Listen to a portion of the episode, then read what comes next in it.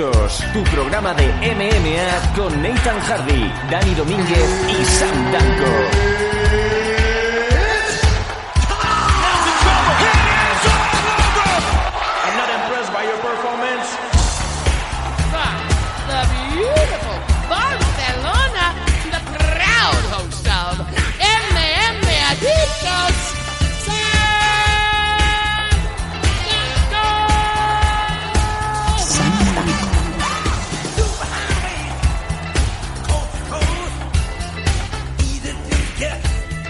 Hola, ¿qué tal? Sí, es mi nombre, sí. Hola, ¿qué tal? Esta semana sí, vamos a tener un MM Adictos normal con el equipo de gala, con los tres miembros del eh, programa que te hace soñar, que te pone al día de todo el MMA mundial. Esto es MM Adictos, mi nombre es Sam Danko y este es el número 173, si no me equivoco.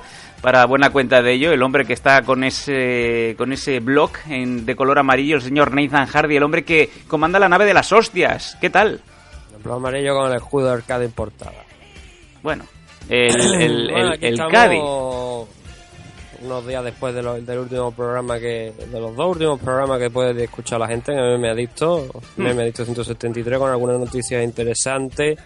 Que no todo es USC, creo que hay que comentar también lo que ocurre fuera. Así que Cierto. ya lo hicimos en el último programa que grabamos Dani y yo y hoy también lo vamos a hacer. De hecho, había gente que estaba preocupada porque se pensaban que yo ya me había ido y me, y me ponían un gif animado de Big Mahon oliendo el dinero. Pero teniendo en cuenta que teniendo en cuenta que está comentando la WWE, pues eh, tendría cierto sentido, ¿no? Hombre, es divertido, ¿no? Irse al otro bando es como ir a la otra acera para volver. No sé yo si esto le ha pasado alguna vez a Dani lo que pasa es Domínguez. que los de la otra acera ya sabes que no, no te dejan borde. If you go black, ¿eh? if you go black, you never come back.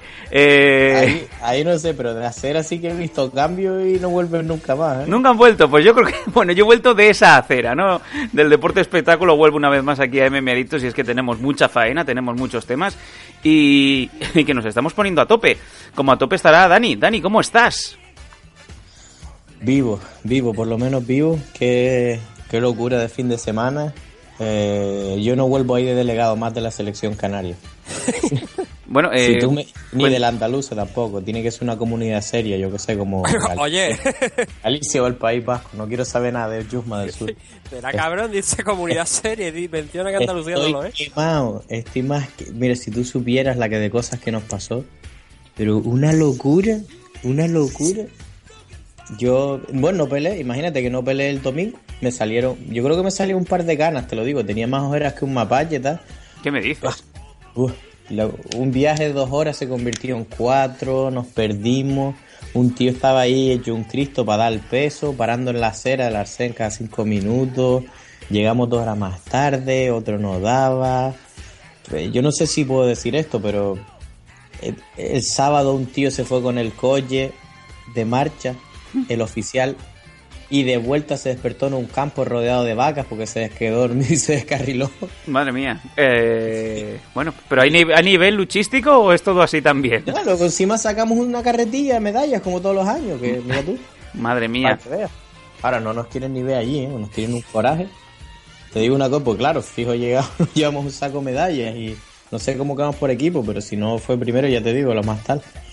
Y fuah, ahí peleando las esquinas, una tensión, te digo, no, bueno, no sé si me notará un poco la voz, pero ya te digo, de estar gritando en las esquinas nada más, Madre mía. Bueno, yo te iba a decir, Más no sé cansado que si... si hubiera peleado, imagínate. No, te iba a decir más cansado de que si te hubieras acabado todo tu barrio de femeninas, pero bueno, no lo sé yo, porque no sé yo cómo, cómo estás, que siempre estás ahí en ese punto medio en el que lo mismo una medalla que una nalga, Dani. Ah, algo cayó, algo cayó, Eh, no, porque no falla. por la tarde no había campeonato tarde, algo, algo Pues- proyecto. ¿eh? O sea que tú no descansas nunca. Bueno, venga, nos vamos a ir con esta ilusión, con esta alegría, nos vamos a ir a las noticias aquí en el MM Adictos. Noticias. Noticias. Is there something wrong with your ears?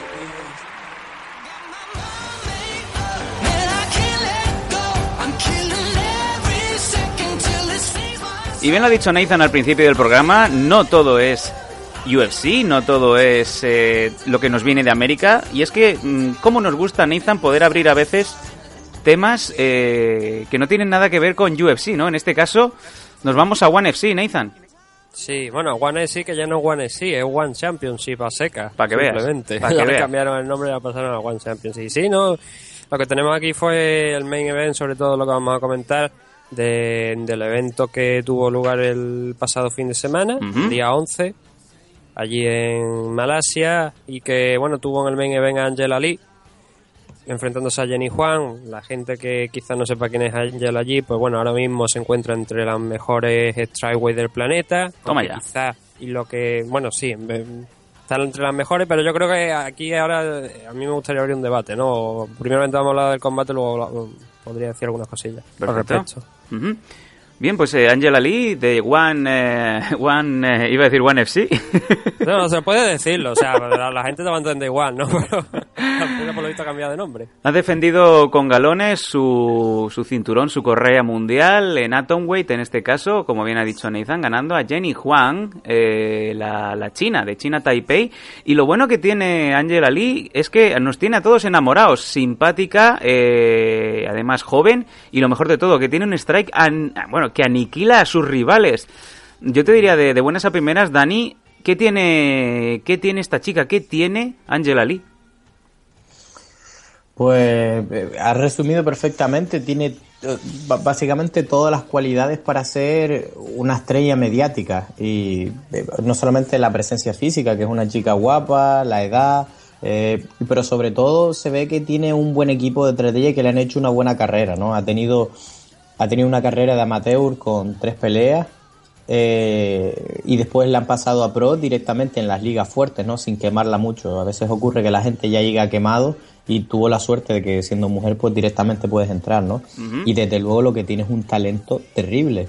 Eh, aquí vemos que esta pelea la ha ganado por decisión de cinco asaltos, con lo cual es algo importante de saber de un luchador, ¿no? Porque si miras de aquí para atrás, quitando penúltima, el penúltima que fueron segundo round, el resto de sus peleas han sido en el primer asalto y de las formas más variadas, caos técnico, sumisión, eh, de- de- vamos, entre sumisiones y caos técnicos. Ya te digo, las sumisiones sí se puede, es decir, es algo relativamente normal en estos pesos, pero el hecho que además tenga la capacidad de acabar por caos y caos técnico, eh, la hace una, una luchadora muy, muy peligrosa. Y bueno, y si encima va y te saca un twister en una competición de MMA, como hizo contra Natalie González, ya es flipante, que lo, lo tiene todo, es súper, súper completo. Nathan, eh, tu turno. Cuéntanos sobre, sobre Angela Lee. Y creo, que- creo que había una pequeña. Hay un, pequeño problema con, eh, con Sherdo, por lo visto. La, la, la victoria es por eh, KO en el tercer round. Pero cuéntanos, por favor, eh, expláyate de Angela porque Unstoppable es desde luego imparable, como bien dice su nickname. A ver, tampoco me voy a explayar mucho. Hay un detalle que, bueno, el, el título sí que está renombrado como, o sea, es Atomweight, pero en One sí el peso Atomweight, porque lo está comprobando porque cuando, cuando mismo he visto los datos me, me extrañaba, ¿no? El Atomweight está en 115. Ujú. Y yo, claro, yo recordaba que la pelea con Miya Maguchi, que fue la que ganó el título, la había, había estado en 115 y ahora veía que estaban nombrando por el título Atomweight, me había descolocado y eh, la, la femenina de, de One Championship está en, en 115, que es la, para ellos la Atomweight. Ujú. Eh, sobre este combate, el- bueno, em, era, yo creo que cuando entran las dos a, a la jaula y el día, ya, también el día de los pesajes se veía, pero Jenny Juan es una Atomweight en 105 eh, y tal cual, o sea, no le- la diferencia de tamaño entre ambas era bastante visible. Aún así, Jenny creo que demostró bastante resistencia, teniendo en cuenta la diferencia y la categoría y el nivel entre ambas. Y el momento del final es, bueno, es como ver, si lo trasladamos a, para que la gente que no, conoce, que no conoce a Angela Lee, pues que pueda hacerse una imagen de lo que pasó en el final del combate. Es como si hablamos de Khabib en su último enfrentamiento contra Michael Johnson, creo que fue, que lo, lo agarró, le, le agarró uno de los brazos y empezó a pegarle con la otra mano. Eh, repetido golpes hasta, bueno, hasta que hubo que parar el combate. Eh, yo creo que en este enfrentamiento a Angela lo único que le faltó fue coger la mano de, de la propia Jenny y darle la cara diciéndole no te pegues, no te pegues, no te pegues. fue como ver a un adulto robándole a un niño o a un promotor de wrestling en California, ¿no? Uh, qué grande, eh, Carlos Gascó. Eh, Yo, a mí me gustaría, me gustaría hacer ese pequeño inciso y me recuerda mucho, yo voy a extrapolarlo a la NBA, me recuerda mucho a Clyde Drexler con esa soltura, esa, ese smoothness que tiene, es que no, no se la ve eh, para nada incómoda, se la ve muy cómoda y qué bien combina y qué bien defiende. Es, es una maravilla ver a Angela con esos apenas 20 añitos, 21 años que tiene. Es que... eh, podría ser tranquilamente la mejor atleta de MMA que puede haber actualmente en el... en- bueno, o simplemente échale tres añitos para que llegue a su pick, o sea, que llegue a su punto cumbre. Claro, y esa es la segunda parte de lo que quería decir, Sí. que ahí es donde tenemos, yo creo, el, el tema, ¿no? Sí. Ahora mismo Angela, después de esta victoria, se ha movido a un 7-0. Creo que su victoria más importante es la de Mei Yamaguchi, y creo que además fue uno de los combates del año, eh, del, año pasado. Y aquí es donde, eso es precisamente creo que es un problema, ¿no? La competición en, en Asia eh, hay, hay bastante nivel, eso no lo voy a negar, pero eh, obviamente no es el mismo que hay ahora mismo en Estados Unidos en las categorías de Invicta o bien de, de. Creo que es hora de que One SC le empiece a dar o rivales en su peso real, o sea, en 115, que bueno, seguirá haciendo la Way para ello, pero que estén en ese peso, que no sean como Jenny Juan, que le sacaba, aunque la- los datos dicen que le sacaba 8 centímetros, daba la sensación de que le sacaba bastante más de peso se- seguro que le daba, le sacaba mucho más. Y hasta el punto que ya te digo, hubo algún comentario que incluso, que luego cuando lo pensabas era verdad, que, que había gente que había visto el combate y había dicho, joder, estoy, estoy como cuando Nate Diaz le dijo a Conor McGregor, para de pelear contra Midget, ¿no? Oh, qué cruel. Y sí, claro, creo que este combate yo creo que debería ser el último, por lo menos, contra alguien de, ese, de, ese, de esa estatura y de ese peso. Ahora yo creo que ya es hora de buscarle competición en su peso y su tamaño, que las hay en Japón, porque no es que hay- Angela Lee estamos hablando que sea una bantamweight, no, estamos hablando que pelean 115 libras, con lo cual rivales haya patadas y, y de categoría. Y, y eso es lo que quiero, ¿no? Que ahora ya, como ya son siete victorias, ya creo que la han protegido bastante en el sentido de, a pesar de que tiene 20 años, ha peleado con gente muy buena, como Mei Yamaguchi, y ahora vamos a darle el siguiente paso a la carrera, ¿no? Ver si realmente Angela tiene lo que tiene que tener para, para ir a las grandes ligas, que incluyo One SC entre ellas, pero creo que hay más competición femenina en otras en otras empresas, como vuelvo a decir, es Invista, em, o, o o incluso Bellator. Otro destino que si realmente no quieren darle mucho muchos problemas con los rivales igual sería interesante que uno de los combates que pelea alguna vez en, en Rising también. Es verdad que tiene un contrato con SC pero en algún momento podría llegar yo creo pelear en Rising que hay- hay buena competición y en 115 libras. Además en un futuro por ejemplo a lo mejor perfectamente podrían poner a Rena contra contra Angela y sería pues eso la mejor de, de Rising contra la mejor de de One sí, yo creo que se, que se deberían plantearse. Pero bueno, el caso es ese, ¿no? Lo que yo quiero es que le den más competición a partir de ahora y competición por encima de lo que hemos visto. Gente del corte de Miyamaguchi, por ejemplo, creo que sería perfecto. Eh, Dani, ¿qué- ¿qué queda? Eh, nada, yo creo que eh, Nathan debe ser el, el agente de esta mujer, por lo menos, porque nos ha hecho un profile entero, poco, Sí. poco que añadir. Bien que lo merece, bien que lo merece. ¿Tú, tú qué- crees de Angela? ¿Crees que le van a empezar a apretar ahora?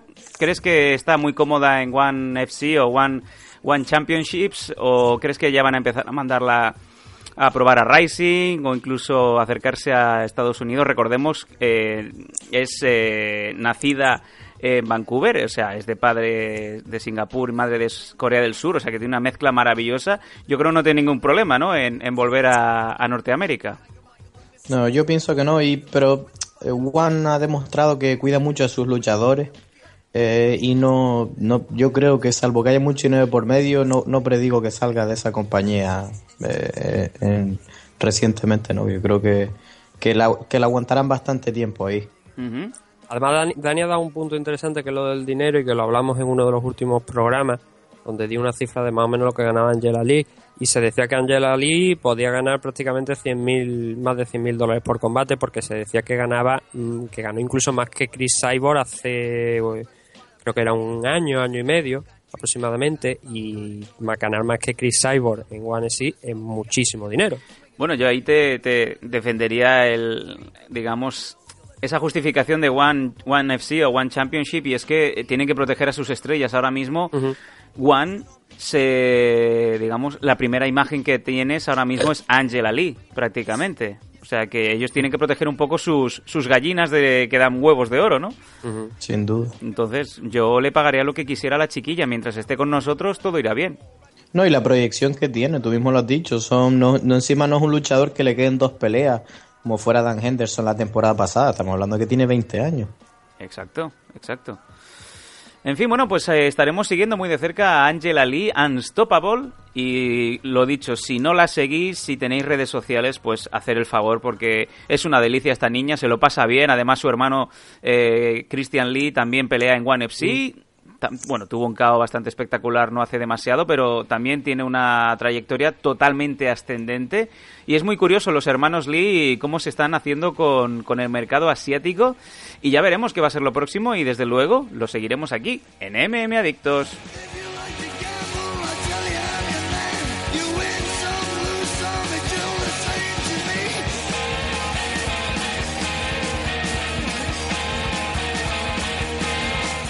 Y es que hoy parece que estamos en contra de hablar de UFC. Y la segunda noticia, vamos a hablar de eh, pos- posiblemente el evento más esperado del año en, España. Estamos hablando de la Ansgar Fighting League AFL en su onceava edición, ya lo sabe todo el mundo, en Canarias ese 25 de marzo, que nos ha llevado pues a una última sorpresa, un último combate, si ya de por sí parecía que no acabábamos de, de sentarnos, de comprar esa entrada, primero anunciando a Wasabi, luego Mar Gómez Lufo. Ahora de repente me voy directamente a, a Dani con esto.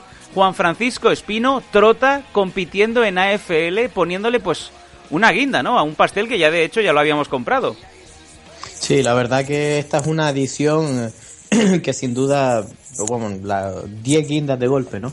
Eh, para aquellos que no estén familiarizados, eh, Juan Francisco Espino Diez Trota es un luchador de lucha canarias, que es una modalidad deportiva autóctona aquí de Canarias, la cual tiene la particularidad eh, de que no hay categorías de peso. Son equipos en las cuales, eh, digamos, al más estilo del pañuelito, van sacando luchadores hasta que caigan, hasta que caigan, ¿no? Y eh, entonces no hay límite de peso, con lo cual aquí nadie se molesta en hacer dieta y los luchadores puntales, que es como se llama a los finales, son auténticos gigantes, cercanos al metro noventa, dos metros, eh, y en algunos casos 140, 150 kilos. Qué barbaridad. En el caso del Trota, pues eh, metro 95, eh, imponente. eh, Pueden ver las fotos entrenando en American Top Team con Héctor Lombard y compañía. Estará, supongo que ciento, está ligero ahora, a lo mejor está en 125, porque, pero he llegado a estar muchísimo más, ¿no? Un, un luchador imponente. Y lo especial que tiene, obviamente, es que ha transigido a, otras artes marciales más modernas, como el grappling, siendo campeón del mundo por la Federación de Lucha la Fila de MMA, de grappling y de kimono, para que y de Europa también en varias ocasiones. Eh, con lo cual, un, pedigrí con como luchador de cuerpo a cuerpo grappling impecable, ¿no? En el pasado se ha criticado un poco el golpeo, pero vamos, entrenando con American Top Team y con las cualidades físicas que tiene, que ya te digo que con sus kilos hace mortales y patadas de capoeira y tira haiki. Hay que verlo. Que Mortales. verlo. Perdi- Permíteme que te interrumpa, pero cuando dices lo de que le han criticado por el striking, es que yo creo que el- con el tamaño de este hombre te pega un guantazo con la mano abierta y es que lo que sabemos aquí, aquí decir, ¿no? Ni chiquetete. Ahí está. Te en órbita. Ahí está, Sí, no, o imagínate. sea, tampoco es que necesite mucha técnica. O sea, llega Chiquetete un poco achispado esa noche y abre, lo- abre la luz de la habitación y Raquel Bollo y de un momento sale... ¿Quién ha dicho, quién ha dicho algo? Y sale del armario el trota. ¡Oh, madre mía! Piernas para qué os quiero, ¿no? Chiquetete tere. Desde luego sería una imagen para recordar, ¿no? Joder. Yo no, le yo no sé qué prefiero, si, si el marido es guardia civil con la escopeta o el animal este saliendo del armario. ¡Qué barbaridad! Eh, bueno, Nathan, el rival también ha sido anunciado, no solamente el Trota, también, también el rival, ¿no? Un croata que, que por lo visto también es conocido de la afición española. Eh, no tengo por aquí el dato, tío. Pues yo te lo, yo te lo digo, su rival es Ivo Kuch, eh, apodado Hércules, con 15 victorias, 8 derrotas y 6 de las últimas victorias consecutivas. Dani, mm, también otro Panzer, ¿no? Sí, yo de este luchador eh, lo único que sé es lo que ha comentado eh, el otro organizador, eh, Julio Santana, que, que sí, que es un luchador que si bien eh, antes de esas últimas seis victorias no tenía el mejor de los récords, que todos sabemos que MMA es que has hecho últimamente, ¿no? Por mucho que fueras una leyenda, más bien es la forma actual. Y, y como tú has dicho precisamente, eh, dato muy interesante el hecho de que venga de seis victorias y todas ellas por caos técnico. Pues eh, tenemos un combatazo, desde luego. Y, y lo bonito, ahora esta sí, Nathan, esta me la tienes que responder. eh, lo bonito y lo único de ver heavyweights, pero prácticamente super heavyweights, porque desde luego está difícil de ver en, en España a luchadores de esta envergadura, ¿no? Sí, no, hombre, lo, com- mm, hombre, lo común. No, no estamos acostumbrados a ver luchadores de, de este tamaño y además que tal y como nos está vendiendo Dani al público, bueno, ya sabía yo quién era el Trota, de hecho se dijo que podía incluso pelear ah, en el torneo contra eh, The Rising en, Cierto. en diciembre, se dijo que podía haber participado, al final, bueno, no salió, hubo algunos otros recambios. Ujú. Pero hablamos bien de él y bueno, Dani es que lo ha vendido perfecto, ¿no? Que es campeón este hombre mundial en MMA. Por la No, sí, fila. sí, Es eh. que- que- o sea, qué mejor carta de presentación que esa. No, y más allá de eso, al público le va a encantar porque es que es impresionante ver un hombre de ese tamaño que se vuel- que se mueve con esa agilidad. Yo recuerdo, yo nunca lo había visto, yo eh, llegué a entrenar al gimnasio que tenía él y alguna vez luché así, grappling y demás, sin golpeo. Y yo estaba midiendo mi distancia y bueno, ahora cojo un poquito de velocidad y cuando se abalanzó hacia mí, con la velocidad que se movió, la verdad que no me lo podía creer. La velocidad a la que cortó la distancia, ¿sabes? Que es algo, es algo de ver, es espectacular, ¿no? Vamos a resumir rápidamente eh, cómo ha quedado esta car, porque yo estoy flipando.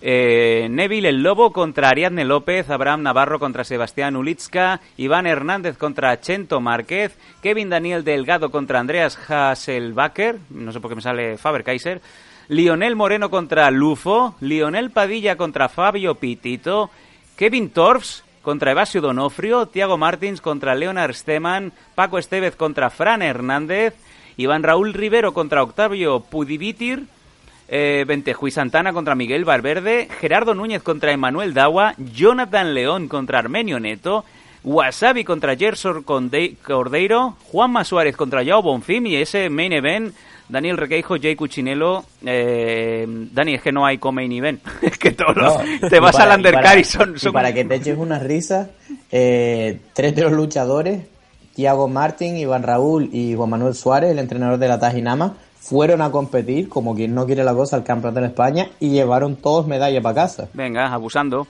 Todos llevaron medallas para casa en grappling directo, que en teoría no tampoco es MMA. Y en concreto, Juanma le ganó la final a, a este chico, no me acuerdo ahora cómo se llama, Salas. Eh, vamos, de lo, de lo más, nivel más alto que tenemos en Jiu-Jitsu, campeón de Europa y BJJF. Increíble. Y le ganó bien la final, la verdad que yo estaba allí viéndolo haciendo, y me costaba creerlo. Increíble. O sea que te, pu- te puedes imaginar el nivel que tiene esta gente. Impresionante. Bueno, yo creo que es el resumen perfecto. Estamos ya prácticamente en la última semana, últimos días, ese countdown. Este primer fin de semana van a ver los pesajes entrenos libres desde un eh, eh, desde un centro comercial. Van a estar ahí también practicando, eh, un poco regalándose a los aficionados. Y ya la semana que viene es el Super Turrón, ese fin de semana en donde el punto de mira de las MMA mundiales van a estar en Gran Canaria, recordamos, el día 25 de marzo y podéis comprar las entradas si aún no lo habéis hecho, pues por mastaquilla.com. ¿Qué vamos a decir? Pues que tenemos muchísimas ganas de ver estos eventos que funcionen mucho, que todo el mundo ponga las miras en el MMA español y que entre todos pues eh, llevemos esto arriba. Nos vamos a ir al corte publicitario, volvemos enseguida ya con eh, unos consejitos y con el análisis de este UFC Fight Night en Fortaleza, Brasil. No os retiréis.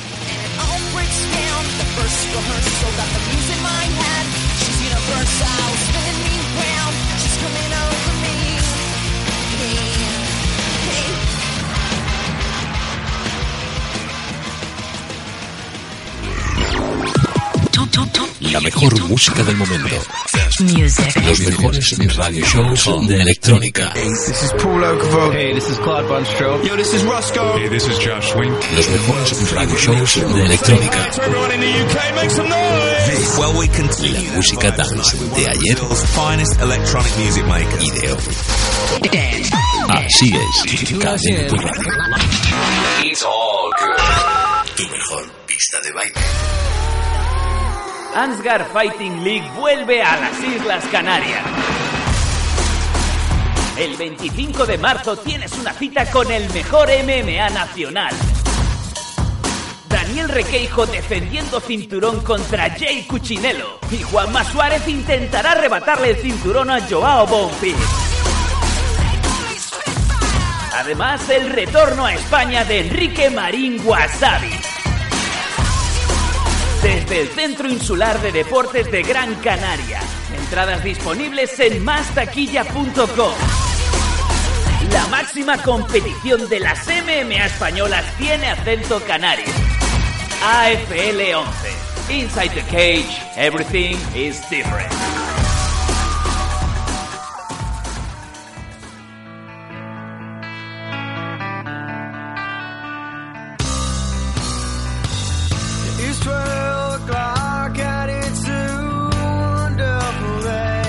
Volvemos del eh, primer corte publicitario. Este es el MM Adictos 173 y siempre lo decimos. Nos puedes seguir en Evox, en iTunes, bueno, en cualquier plataforma. Simplemente teclea MM Adictos en tu buscador, en tu Google, en tu Licos, en tu Yahoo y ahí aparecemos. El Nathan, el Dani y el otro. Saludamos como siempre a Dragons, Dragons Magazine, eh, nuestro partner desde hace mucho tiempo. Un placer, desde luego, trabajar juntamente con eh, Nacho Serapio y decirle a todo el mundo, ¿no? Que vayan corriendo a comprar la de este mes, en donde está en portada Carlos Coelho, el Muay Thai que triunfa en Tailandia, Made in Spain, que Nathan ya la tiene, ¿no? La revista. Sí, lo tengo ya por aquí, la verdad, otra, otra, otro buen y gran número de, Dragons, con la portada que tú has mencionado, también con algunos que otros reportajes siempre interesantes a lo largo, que siempre todos los números vienen. En esta ocasión no hay eso, ese reportaje que tanto me gusta a mí que es de, de cine, o, o bueno, por lo menos no he llegado hasta él, la verdad, todavía la estoy leyendo. Y lo que sí he visto que hay una gran entrevista a Fran Montiel, el, el, el jefe de AFL, el jefazo, donde ahí podéis comprobar, pues podéis leer lo que supone ser un promotor de, iba a decir de ProRel, de MMA en España, con todo, incluso con algunas, algunas cifras también importantes. Sí, me, me ha llamado mucho la atención que, que Fran eh, le haya concedido la entrevista a Gonzalo. Gonzalo Campos, un saludo también. Y que sobre todo eso, ¿no? Que no se corte en dar esas cifras que, por lo menos, yo si fuera promotor yo ya me habría echado atrás. Sí, no, Pues son- cifras que- que espantan. esas cifras que tú dices, mm, es mucho dinero y la gente luego no lo valora. Sí, la verdad es que sí. Y yo es que solamente vi la, la card de AFL 11 y es que lo digo, digo, ¿cuánto dinero habrá aquí invertido? Porque hay luchadores de grandísimo nivel y de primera línea. Y es que, coño, hasta un ex USC como Enrique Marín. Esa Dragons, la de la del número de marzo, así como todas. Simplemente entrar en Dragons Magazine, en dragons.es y ahí pues no solamente tenéis las revistas, podéis hacer la suscripción anual, podéis hacer muchas cositas, también comprar ropa, lo que queráis, ¿no? Nathan, teníamos eh, una promoción que hemos estado hablando durante el último mes de Dragons que va a llegar a su fin este mes, eh, bueno, esta semana. Ya creo que cerramos el plazo. Dependiendo de cuando escuche el programa, el 15, el día 15. Si lo escucháis esta misma noche el programa durante mañana, que sepáis que todavía podéis inscribiros. Mm, O sea que rápido que ya cerramos y en el próximo número hablaremos y daremos el nombre de ese ganador que se llevaba unas guantillas de entrenamiento MMA. Casi nada. Sí, sí, no, no la firmamos nosotros, ¿no? No, no, por favor, Ah, vamos, que la son puedan usar. El logo de Dragon, que son preciosos, es un logo precioso y en blanco y negro. Las guantillas las podéis ver en la página de Facebook. Y la verdad es que merece la pena. Y además es muy sencillo apuntarse al, al, Sí. al sorteo, sino es que simplemente hay que darle me gusta a la publicación o bien retuitear el tweet que está en redes sociales, que podéis encontrar en esta misma publicación de Facebook, Cierto. para que no tenga que buscar mucho a través de, de Twitter. Y os animo, si de verdad si lo escucháis esta noche del día 14 o mañana por mañana a lo largo del día, que de verdad que participéis si no lo habéis hecho ya. Y una vez más, gracias a Dragons por confiar en MM Adictos. Y MM Adictos no hace más que decir gracias Dragons, gracias Nacho. Es un placer poder hacer concursos con vosotros y sobre todo que los fans, que los oyentes de MM Adictos se puedan pues beneficiar de alguna manera u otra. Como siempre, Dragons, eh, proud sponsor of MM Adictos.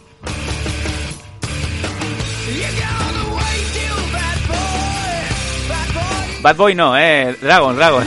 no me vamos a confundir las marcas. Se cortó la coleta Bad Boy. No, no, el de la lucha libre no. Ah.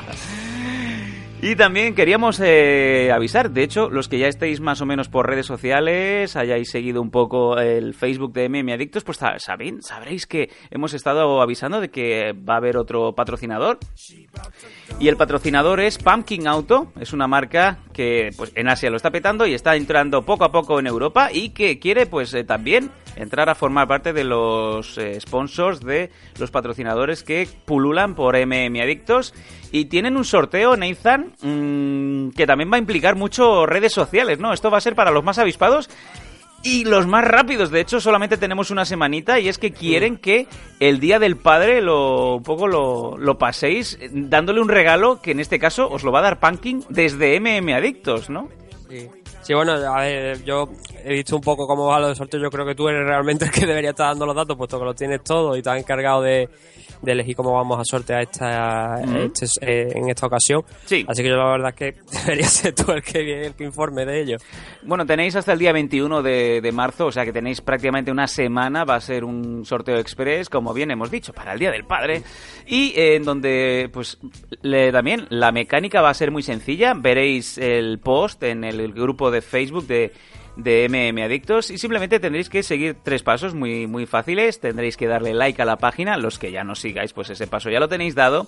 Tenéis también que eh, publicar debajo de, de ese post tres amigos, tenéis que darle un tag a tres amigos y hay un link en donde habrá un muy sencillo formulario en donde pues prácticamente queremos saber sobre vuestras eh, aficiones, sobre todo qué, qué os gusta de Meme Adictos, queremos saber que nos digáis si os gusta más la sección de noticias, si os gusta más la sección de actualidad, la sección de los análisis de Dani, las entrevistas, en fin, una tontería, una cosa muy sencilla que en apenas dos minutos vais a estar ahí apuntados. Tenéis que darle like, repetimos, a la página de MM Adictos de Facebook, rellenarnos el formulario y poner un tag, mencionar a tres amigos.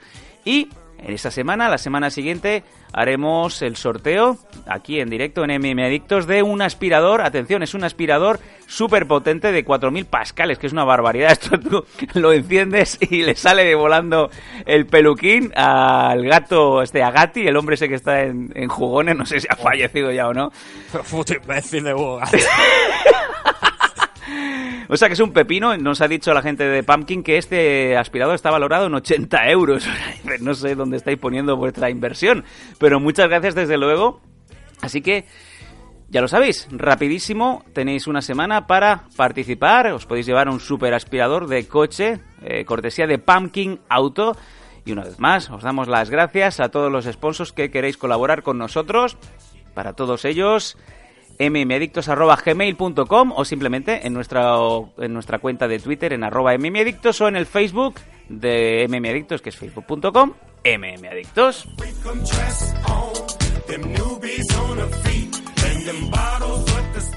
Nathan, ¿tu padre tiene aspirador de coche? Mm, No, acude a la gasolinera como todo el mundo. Le sale más barato participar en el Facebook de mmadictos, que hasta los gastos de envío son gratis, fíjate. Ah.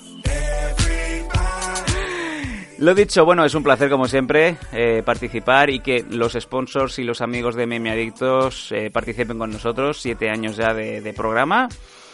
Y yo creo que ya es hora de irnos al último corte publicitario para volver con el análisis de UFC Fortaleza con Dani y sobre todo con Nathan Hardy. No os vayáis, ahora volvemos, MM Adictos.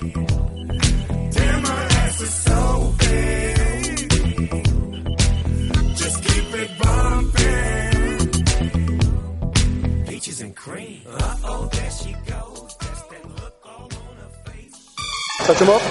Good luck. ¿Te gustan las NMA? En NM Adictos te escuchamos.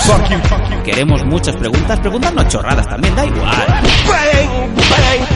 Escríbenos en mmadictos.gmail.com o bien en nuestras redes sociales, arroba mmadictos.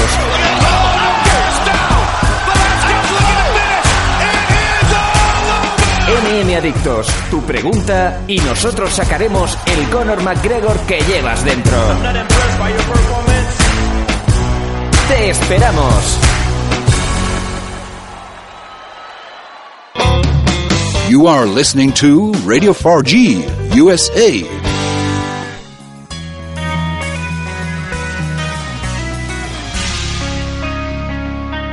MM Adictos 173. Estamos pasándolo muy bien, estamos aquí regalándolo todo a toco y mocho. Primero Dragons, luego Pumpkin. Y es la hora, ahora sí, del análisis de este UFC que tuvimos este pasado fin de semana en Fortaleza, que es ese sitio en donde pues el señor ese vende café, ¿no? Ese que dice que es un poco que chuta con la izquierda. En fin, no lo vamos a decir nosotros. Vamos allá, directamente. Dani, en resumen, ¿cómo te ha parecido el evento? ¿Te ha gustado? Sí, ha sido un, un evento bastante entretenido. Además, siempre ayuda cada vez que hay un evento en Brasil, eh, por la afición. La verdad que el ambiente se veía genial.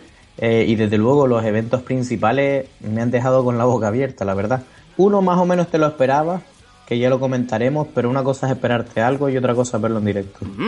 Eh, Nathan, ¿has tenido la oportunidad de ver todos los combates o tú como yo, que directamente al main car? Ah, bueno, yo lo lo que voy, lo que puedo ir viendo, los combates principales casi siempre suelen caer por completo. Ujú. Este fin de semana es que además ha habido muchas cosas, desde Sí. los de Angela Lee, Raw UFC también incluso ha habido por ahí, o sea que se ha complicado bastante, pero bueno, algunos los combates principales sí que sí que lo hemos visto. Vosotros viendo MMA y yo entrevistando a la de Duro de Pelar. Esa es la diferencia. Ojo que Envidia nada más. está muy buena para la que... Venga, a ver si vamos allá, vamos.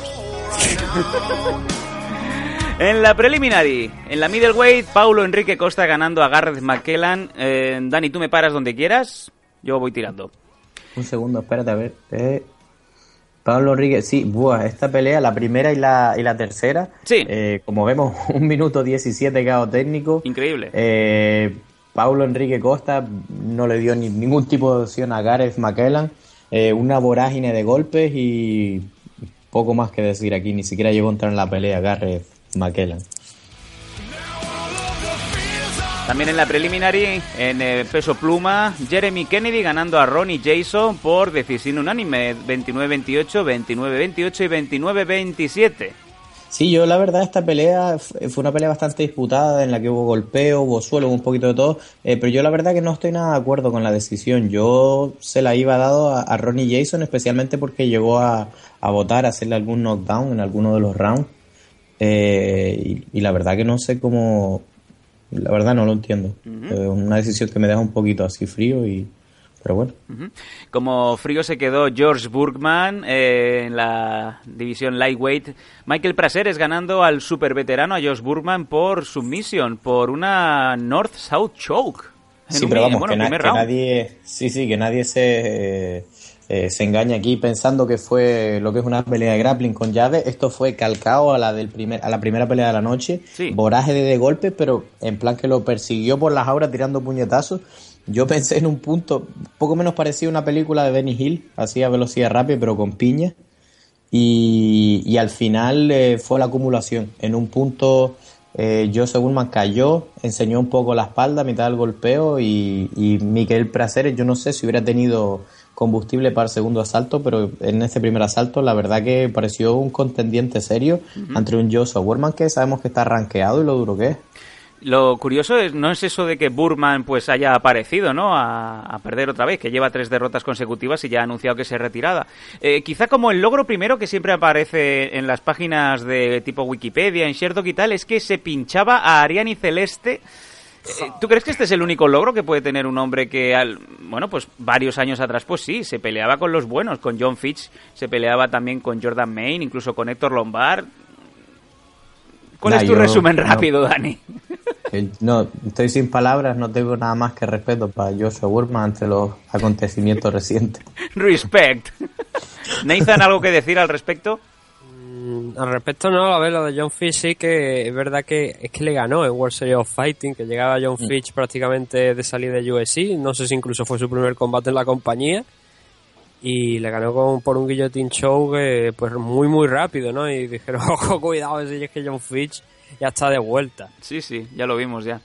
Eh, seguimos subiendo Bantamweight Division. Joe Soto ganando a Rani Yaya por otra decisión unánime, Dani.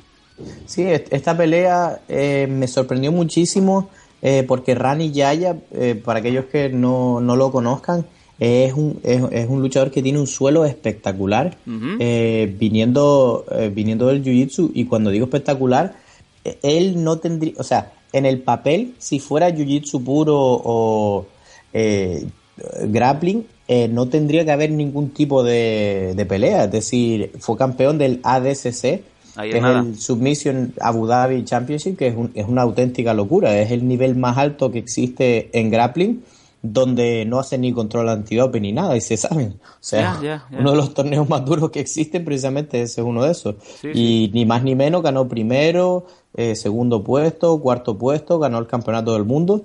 Vamos, que tendría que ser la pelea de, de Yaya en el suelo, por lo menos, ¿no? Sí. Esta pelea, sin embargo, se desarrolló en pie, en su mayoría, pero en el tercer asalto, eh, para mi sorpresa, Soto consiguió llevar al suelo a, a Rani, eh, perdón, a Yaya, a Rani Yaya, donde lo dominó eh, terrible. O sea, estoy completamente anonadado. Yo sabía que Joe Soto era bueno en el suelo y quizás no pudo demostrar lo que valía en esa pelea por el título que le avisaron 24 horas antes, pero uf, Joe Soto es un contendiente serio. Pues eh, palabras propias de Dani Domínguez y nos seguimos eh, elevando en este en este car, en este caso la welterweight division, Sergio Moraes ganando a David Ramos por otra decisión unánime y está de las de las de libro, vamos, triple 30-27. Sí, Sergio Moraes, eh, para aquellos que est- estén más puestos en el tema de eh, el Ultimate Fighter, creo que fue uno de los finalistas, o al menos un participante en el Ultimate Fighter de Brasil, otro 2012. campeón del mundo de Jiu-Jitsu, muy muy bueno, la verdad, un, un encanto de luchador, siempre sonriendo, respetuoso con los demás, muy muy bueno en el suelo y que le ponen a un David Ramos con una semana de aviso Vaya. otro campeón del mundo de Jiu-Jitsu. Y como tantas veces ocurre, se anularon completamente el suelo, cada uno confió en que su golpeo había evolucionado más que el del otro y básicamente vimos una pelea de kickboxing. Eh, quizás no tuvo tanto nivel como si fueran dos kickboxing, pero bueno, Sergio Morales consigue imponerse finalmente eh, ante un oponente. Yo personalmente y muchos fans nos habremos quedado rascados por no ver a estos dos animales en el suelo, ¿no? que es su elemento propiamente. Eh, pero bueno, una buena victoria para Sergio Moraes que poco a poco va escalando el ranking.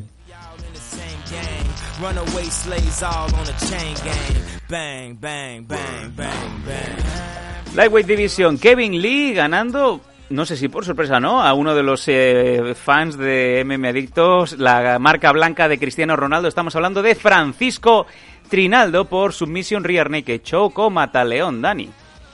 Sí, eh, esta pelea, o sea, yo no, ni siquiera sabía que ocurría inicialmente, se me pasó un poquito por debajo del radar. Eh, pero una vez empezó la pelea, fue sorpresa en cuanto que Francisco Trinaldo eh, tenía a Kevin Lee contra las cuerdas en más de una ocasión, llegando a hacerle algún knockdown. Eh, yo pensé que ya estaba de camino una victoria por KO técnico o algo así.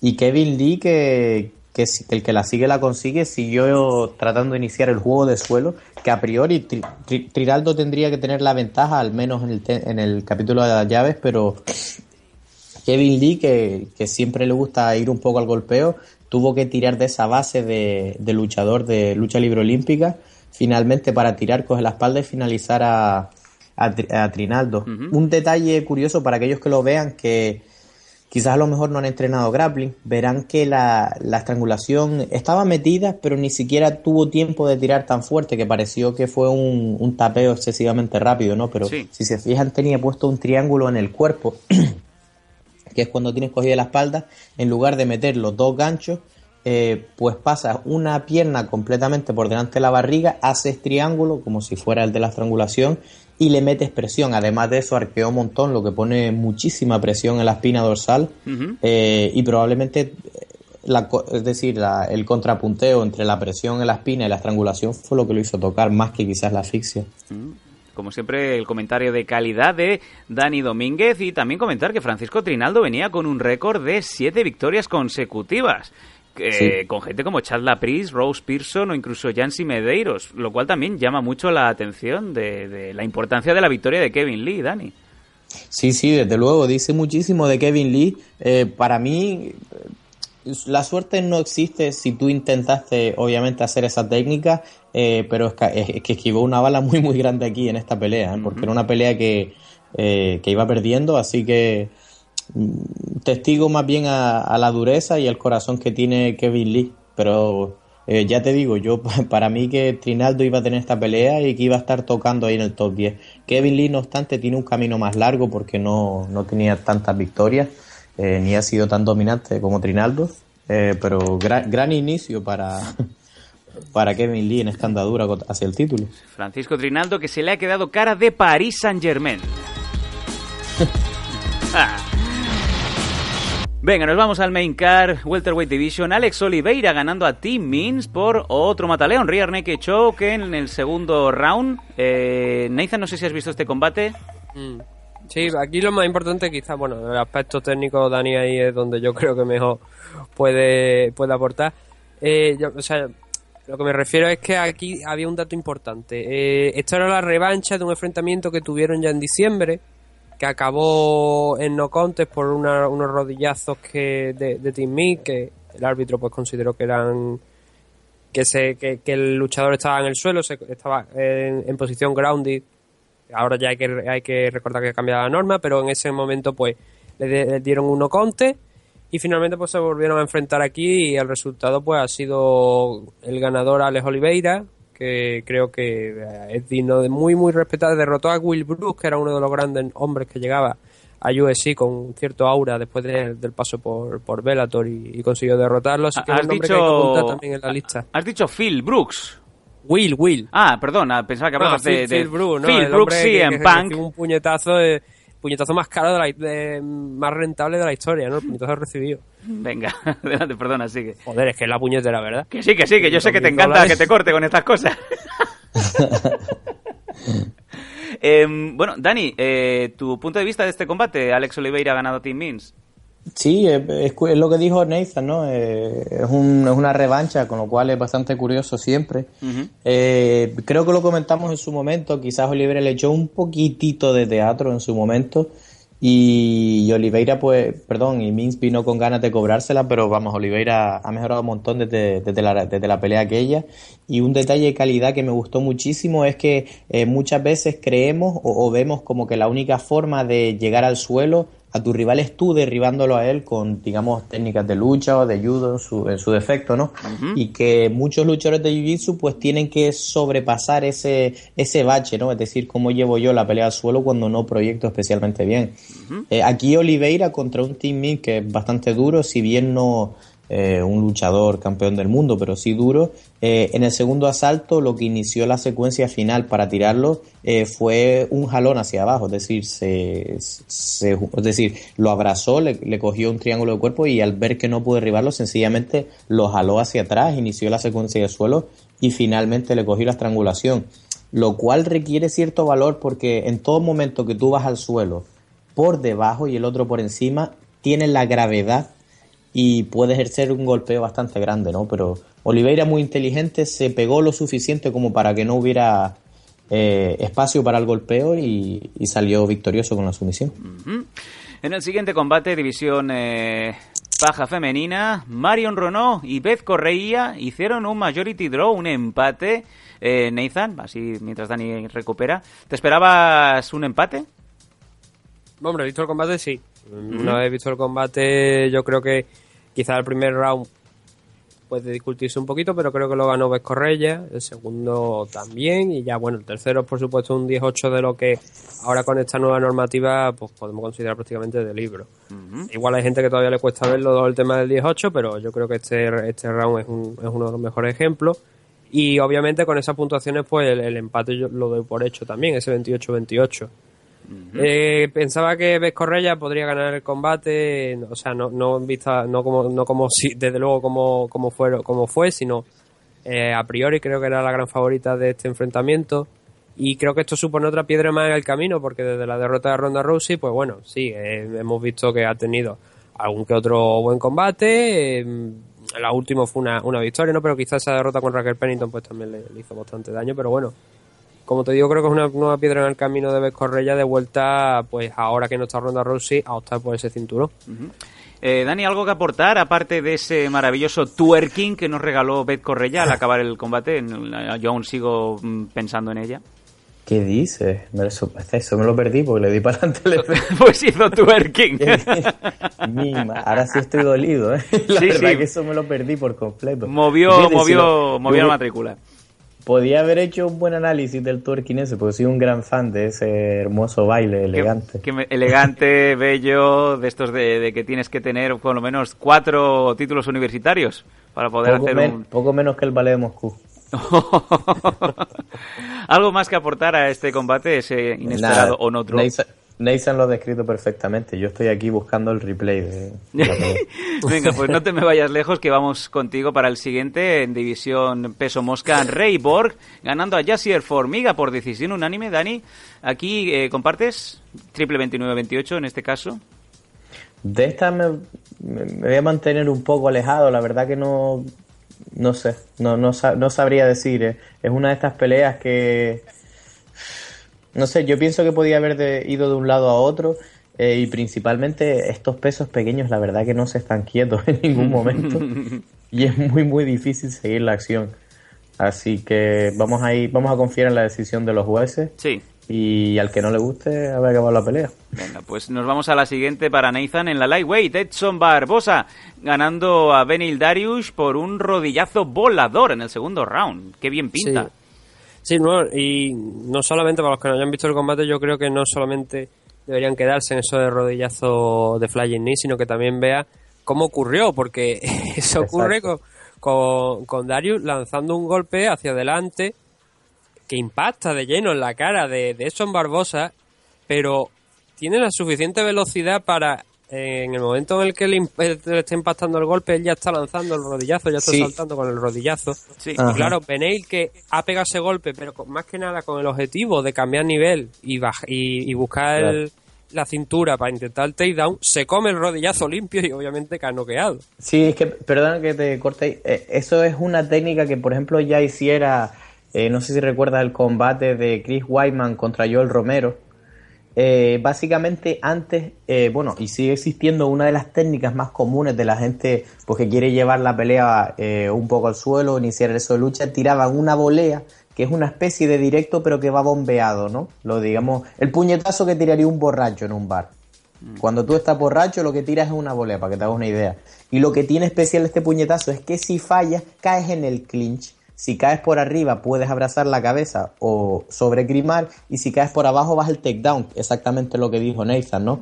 Darius iba a jugar ese juego y una de las contras que se está viendo últimamente, precisamente es elevarse. Porque, por ejemplo, si es un directo, aún te puede atrapar la quijada pero la volea al ir descendiendo, si tienes la suficiente potencia para saltar, como yo el Romero o en este caso Barbosa, probablemente, o sea, con muchísima seguridad, evitarás la volea y él mismo caminará hacia la rodilla ascendente y casi siempre va a resultar en caos, porque es la potencia de la persona que va a derribar más la potencia ascendente de las rodillas, como, como un choque de coche. Me parece maravilloso eso de directamente va por la rodilla. Entonces, ¿puede alegar que le ha, le ha impactado, le ha dado un golpe de boca a esa rodilla?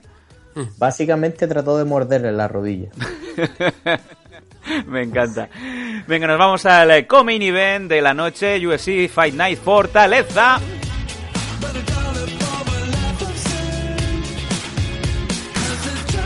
Light Heavyweight Division. Y qué, qué bonito como nos gusta ver a los viejos rockeros eh, seguir dando buenos conciertos. Mauricio Rua Shogun ganando a Gian Vilante por TKO en el tercer round. Eh, Dani, mm, Mauricio Rua, que gane ya es una victoria, ¿no? Eh, moral, no solamente verlo ya, el hecho de verlo ganar y además en su casa, pues qué mejor, ¿no? Pero ¿y qué forma, qué, forma en esta pelea? Me pareció verlo rejuvenecido. Tenía hasta menos barriga que en las últimas peleas. Parece como que ha encontrado un segundo aliento, ¿no? Eh, eh, quizás ya en Vilante ha sido noqueado antes, eh, dice, pero vamos, también lo he visto cogiendo puñetazos bastante fuertes y un show, un Rúa que además vemos que lo finaliza en el tercer asalto.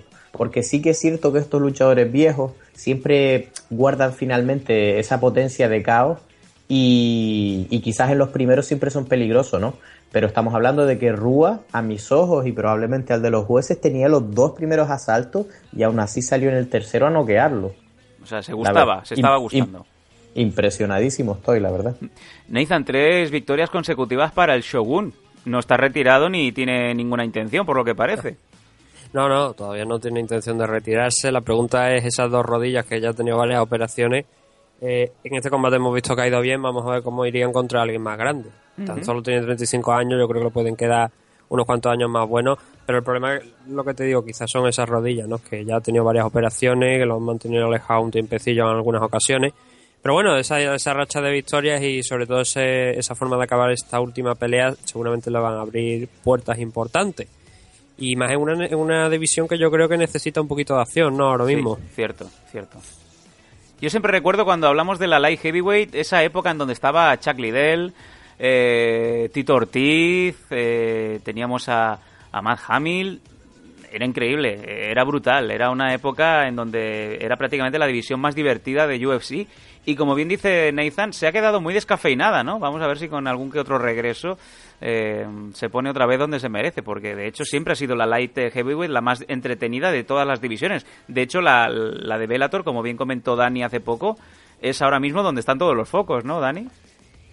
Sí, eh, sin duda. Y, como muestra del bajón tan grande que ha dado la, la división eh, peso pesado ligero, la heavyweight, hemos visto que de UFC tratando de, de que no se vaya Ryan Bader, Sirkunov y gente que realmente tampoco son estrellas consolidadas, que algo era, era impensable en su momento, ¿no? Ellos mismos eh, se pelearían por pelear por poco dinero, por estar en esa división prestigiosa y no está en un buen momento.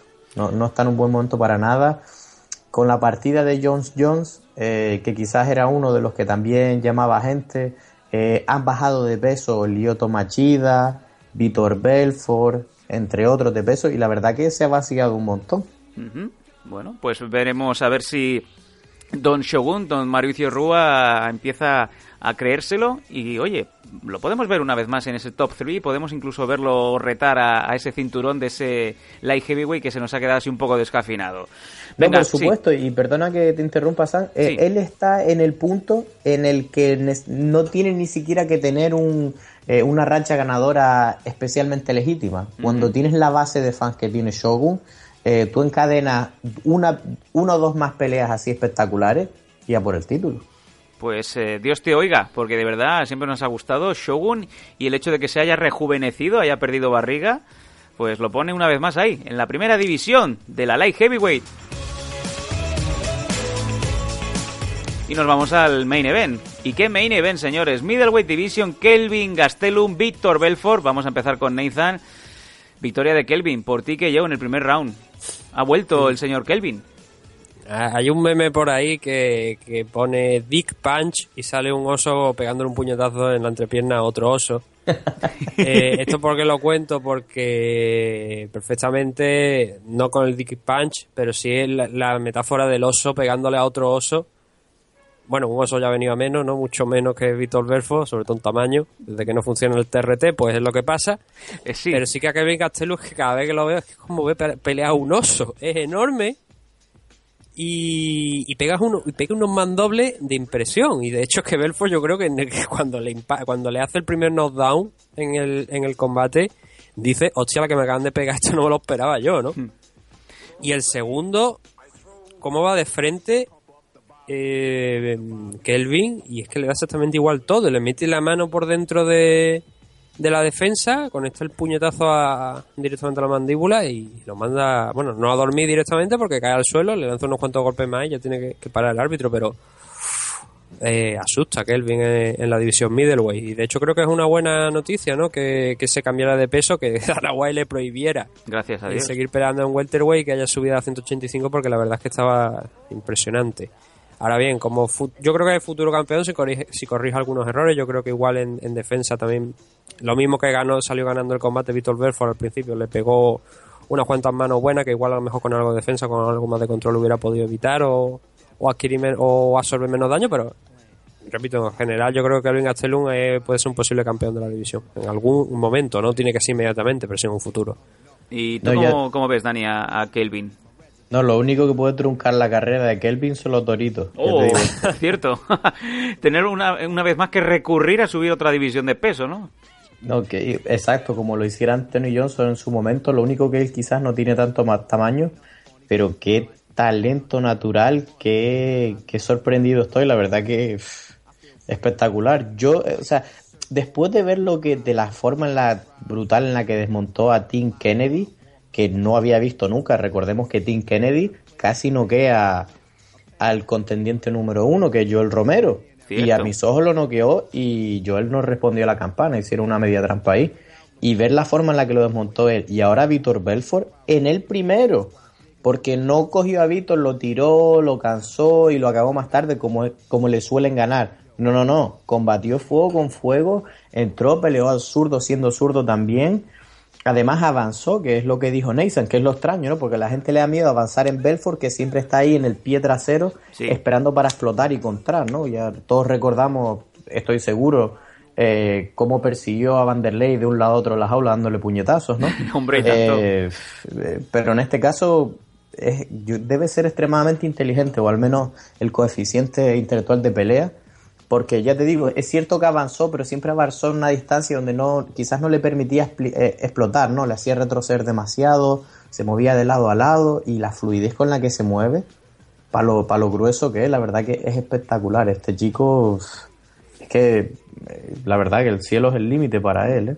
Y más aún, como bien decís, sabiendo que Víctor Belfort es todo menos menos eh, estamina. Después de ese primer round mm, es cuando empieza a decaer el, el brasileño. Sin embargo, bien lo habéis dicho, Dani, Kelvin a por él sin tener miedo de que esa explosión de, de Víctor está ahí, en esos primeros minutos, ¿no? Sí, eh, yo ya te digo, impresionante. Neissan lo ha clavado ahí, se movió hacia adelante sin miedo ninguno y Víctor probablemente no se lo esperaba. Probablemente se esperó que, que le luchara un poco, ¿no? Porque en el caso de Tim Kennedy, bueno, un luchador espectacular, vamos a darle un poco de golpeo, pero con el golpeo que tiene Víctor, yo no me esperé que el descarado se osara a ir al golpeo así con una leyenda como Víctor. Y una leyenda como Víctor Nathan que lleva ya tres derrotas consecutivas, vale. Son los nombres de Jacare Sousa, Jegar Musashi, ahora mismo Kelvin Gastelum. Y además le han dado muchos palos también esas fotos que tanto duelen, ¿no? Esa comparativa del, Bef- del Belfort de 2012, eh, inflado hasta las trancas, con el, la foto actual de más acorde a un hombre que, podemos decirlo abiertamente, ¿no? Ha estado muy infladete y ahora pues como que se le ha caído un poco la piel. ¿Qué crees tú No, que va a ser lo cuando- siguiente? Cuando no hay TRT no hay. Eh, ¿Perdón? TRT Que es una no hay marca. TRT no hay y, se- y eso se acaba notando. TRT Sí, es la bueno. marca de, Vale. de Mayweather, ¿no? De... La terapia Para de los- reemplazo de testosterona, hombre. Sí, sí, sí. Sí, eso, para los que no estén eh, duchos en el tema, eso, el reemplazo de testosterona que se le da a personas que no son atletas, obviamente, eh, para cuando el cuerpo no puede producir más y que, claro, tú le das una licencia a un atleta para que se ponga un poquito para el nivel normal y al final se va a acabar pinchando como para un toro bravo. Y es lo que ocurre, básicamente estaban dopados, literalmente. Sí, si sobre todo- 5 se ponían 100. Esos, esos eh, permisos mm, que empezaban a oler mal, ¿no? De que por qué, yo creo que era el mejor ejemplo, por qué Víctor Belfort solo peleaba en Brasil, ¿no? Eh, digamos que ese comeback, ese regreso a UFC estuvo manchado sobre todo por ese miedo que tenía de salir de, de su Brasil natal, quizá por este problema de TRT, ¿no, Dani? Bueno, y espérate, que en su momento cuando impusieron, cuando quise- quitaron el TRT e impusieron el protocolo, o sea, además, eh, me parece recordar que Víctor Belfort dice, ah, pues me voy a entrenar a Perú, o algo así, se fue a algún país en una montaña, porque claro, ya estaba para la pelea, estaría eh, bastante suplementado, y recuerdo que ese fue un sitio bastante lejano a entrenar, que Ahí. entrenaría ahí con las llamas en la montaña, no sé, pero... Se hizo andino, ahí pe- pegándose Sí. con el fuerte, Barzola, ¿no? Sí, yo me lo imaginaba ahí con la flauta pan esta, así, ¿no? Qué Pero- grande. Pero, pero no le llegaron a hacer contra Antiopi. No sé exactamente dónde se metió, pero, Bueno, pero se lo saltó. Veremos sí. a ver Nathan que va a ser de, de Belfort, pero claro, pinta mal, 39 años, tres derrotas consecutivas, pero bueno, yo creo que va, el, el caso Belfort va a ser uno de estos de a mí que me echen, que no me voy. No sé yo Hay- hay- si estás en ello. Hay, hay un apunte interesante que ha hecho el propio Belfort, para no meternos mucho, simplemente vamos a decir el titular, que es que quería que UFC pues monte como una especie de división, Mm. bueno, no de división, pero sí algo especial para leyendas de- Sí. del deporte. Una especie de UFC para luchadores retirados, ¿no? O luchadores que ya están de salida. Sí, algo, la idea, el titular es ese, ¿no? Eh, eso hay que estudiarlo. Yo creo que eso no- en- realmente no tiene cabida, no sé. O sea, es como, vamos a poner gente de 38 años contra gente de 38 años. Tiene sentido, pero Bueno, yo te diría, rompiendo No, sí, una lanza tímida, eh, eso era Bellator hace poco, ¿no? Pero mira, eh, yo que estoy un poquito en el deporte de, de lucha, grappling, jiu-jitsu y demás, eso existe ya, se llama la clase máster. y hasta los 30 años todo el mundo va justo y después tienen Master 1 hasta 35, Master, perdón, hasta 30, luego hasta 35, luego hasta 40. Eso existe ya. O sea, más que quizá de forma subjetiva ver quién está acabado, eh, yo no vería. Yo lo dije hace un tiempo y no es que me quiera anotar el tanto, pero la verdad que a mí me sigue gustando ver a estas leyendas, pero no que los medios maten en las aulas. Entonces, eh, una división máster. Lo que pasa es que, claro, ¿qué vas a hacer? Máster de 70 kilos, máster de 80, ¿sabes lo que te digo? Sería un poquito un desparajuste, ¿no? Pero quizás coger un peso bastante concurrido, pues ya con la edad, en plan un medio, un light heavyweight, ¿no? Eh, yo lo vería genial y desde el punto de vista económico, eh, nada como seguir contando con estas estrellas, estas leyendas que les venden pay-per-view, que le venden tickets. Eh, yo creo que ganaría todo el mundo, la verdad. Pero eso, eso es complicado también de llenar porque ahí tendrías que entrar, eh, o sea, no, no el pabellón, sino me refiero a la división porque mm, tú no podrías obligar nunca a un luchador, por ejemplo, como Anderson Silva, que se pasara a esa categoría. Ah, no, no, no, no. Por eso, Por eso es lo supuesto que digo, no. que a lo mejor ahí te faltan candidatos. No, pero máster es voluntario, es lo que te quiero decir. Es decir, sí. un hombre de 60 puede pelear normal. Claro, pero lo que Inaugurar- decir es, ¿quién se ofrecería voluntario? Ese es el problema. Ah, no, no, yo te digo que saldrían, ¿eh? De hecho, ah, saldría gente del retiro incluso, si hicieran Eso sí. Estoy convencido, habría gente que saldría del retiro. Hay un montón de titanes por ahí con edad, dando stop en los gimnasios aún, que a lo mejor no pueden competir con las generaciones jóvenes, pero que te digo que más de uno saldría del retiro. ¿eh? Oye, yo pagaría por volver a ver James Irving contra Houston Alexander. Hombre, a ver. Eso, eso es praline, amigos. Qué gusto, tío. Y además, o sea, volviendo a poner un bet and win, apostando mi casa y la casa de mis hijos aún no natos, eh, a que ese combate no llega a decisión. Es No, que- y, te, y te digo una cosa, los más puristas me odiarán por esto. Pero yo vería un tancabo contra lo mejor. Me voy, adiós, buenas noches. Se va. Aquí acaba mi participación.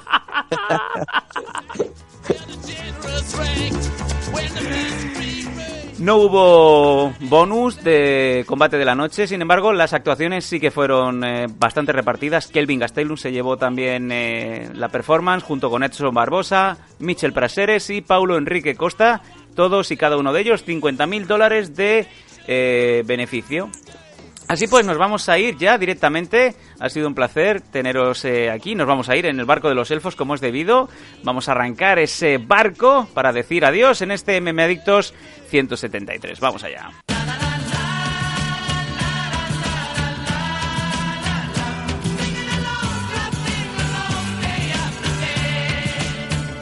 Let's go back, back.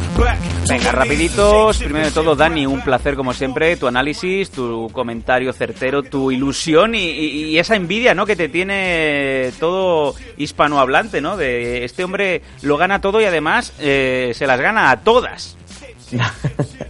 mis ganas, mis ganas. Tú me ves con buenos ojos. Eh, nada, muchísimas gracias una vez más por estar aquí. Sobre todo contento de tenerte, la verdad. Ya se te echaba de menos en estas últimas semanas y yo estaba pensando en hacerle un pequeño boicot a la chusma esa de que te estaba jalando para allá. Bu- Bueno, pues se puede, puedes si quieres. A ver, a mí me da bastante palo ir a Madrid. Eh, en fin, eh, Dani, muchísimas gracias. Y también, eh, Nathan, Nathan Hardy, como siempre, intentamos en la medida de lo posible que no salga el nombre de Conor McGregor ni Ronda Rousey, pues para tener al Nathan 100% entero, ¿no? Y una vez más, eh, un análisis de Ángela Lee espectacular. No solamente nos gusta como mujer, nos gusta como luchadora. ¿Qué más tenemos, Nathan, por ahí? ¿Alguna cosa de última hora rápida antes de cerrar? Nathan. Wow. Bueno, pues hace que se ha ido. En fin, qué grande. No, calla, calla, calla, que estoy aquí. Lo que pasa es que no me da cuenta que tenía el micro cerrado por alguna extraña razón. Maravilloso. Bueno, pues ahí está Dani Guiza. Dani Guiza, pues que ha entrado en la habitación de Nathan Hardy y le ha dado a lo que ha tocado. Nathan, un placer como siempre. No, sí, un placer como siempre estar aquí. Lo único que estaba, estaba diciendo, me da cuenta cuando había empezado a hablar, que Mayweather ha dicho que, que espera pelear contra Conor McGregor en junio. Vaya por Dios. Y la semana que viene eh, explicaré lo que es el Team Date, que es algo muy curioso.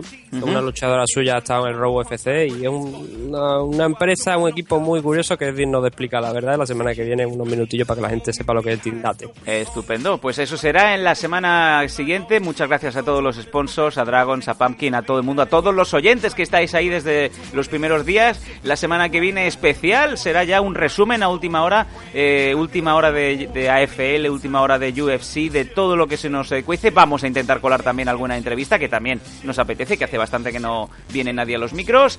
Y lo dicho, es un placer, os seguimos de cerca, atentos aquí en MM Adictos. Un saludo, nos vamos.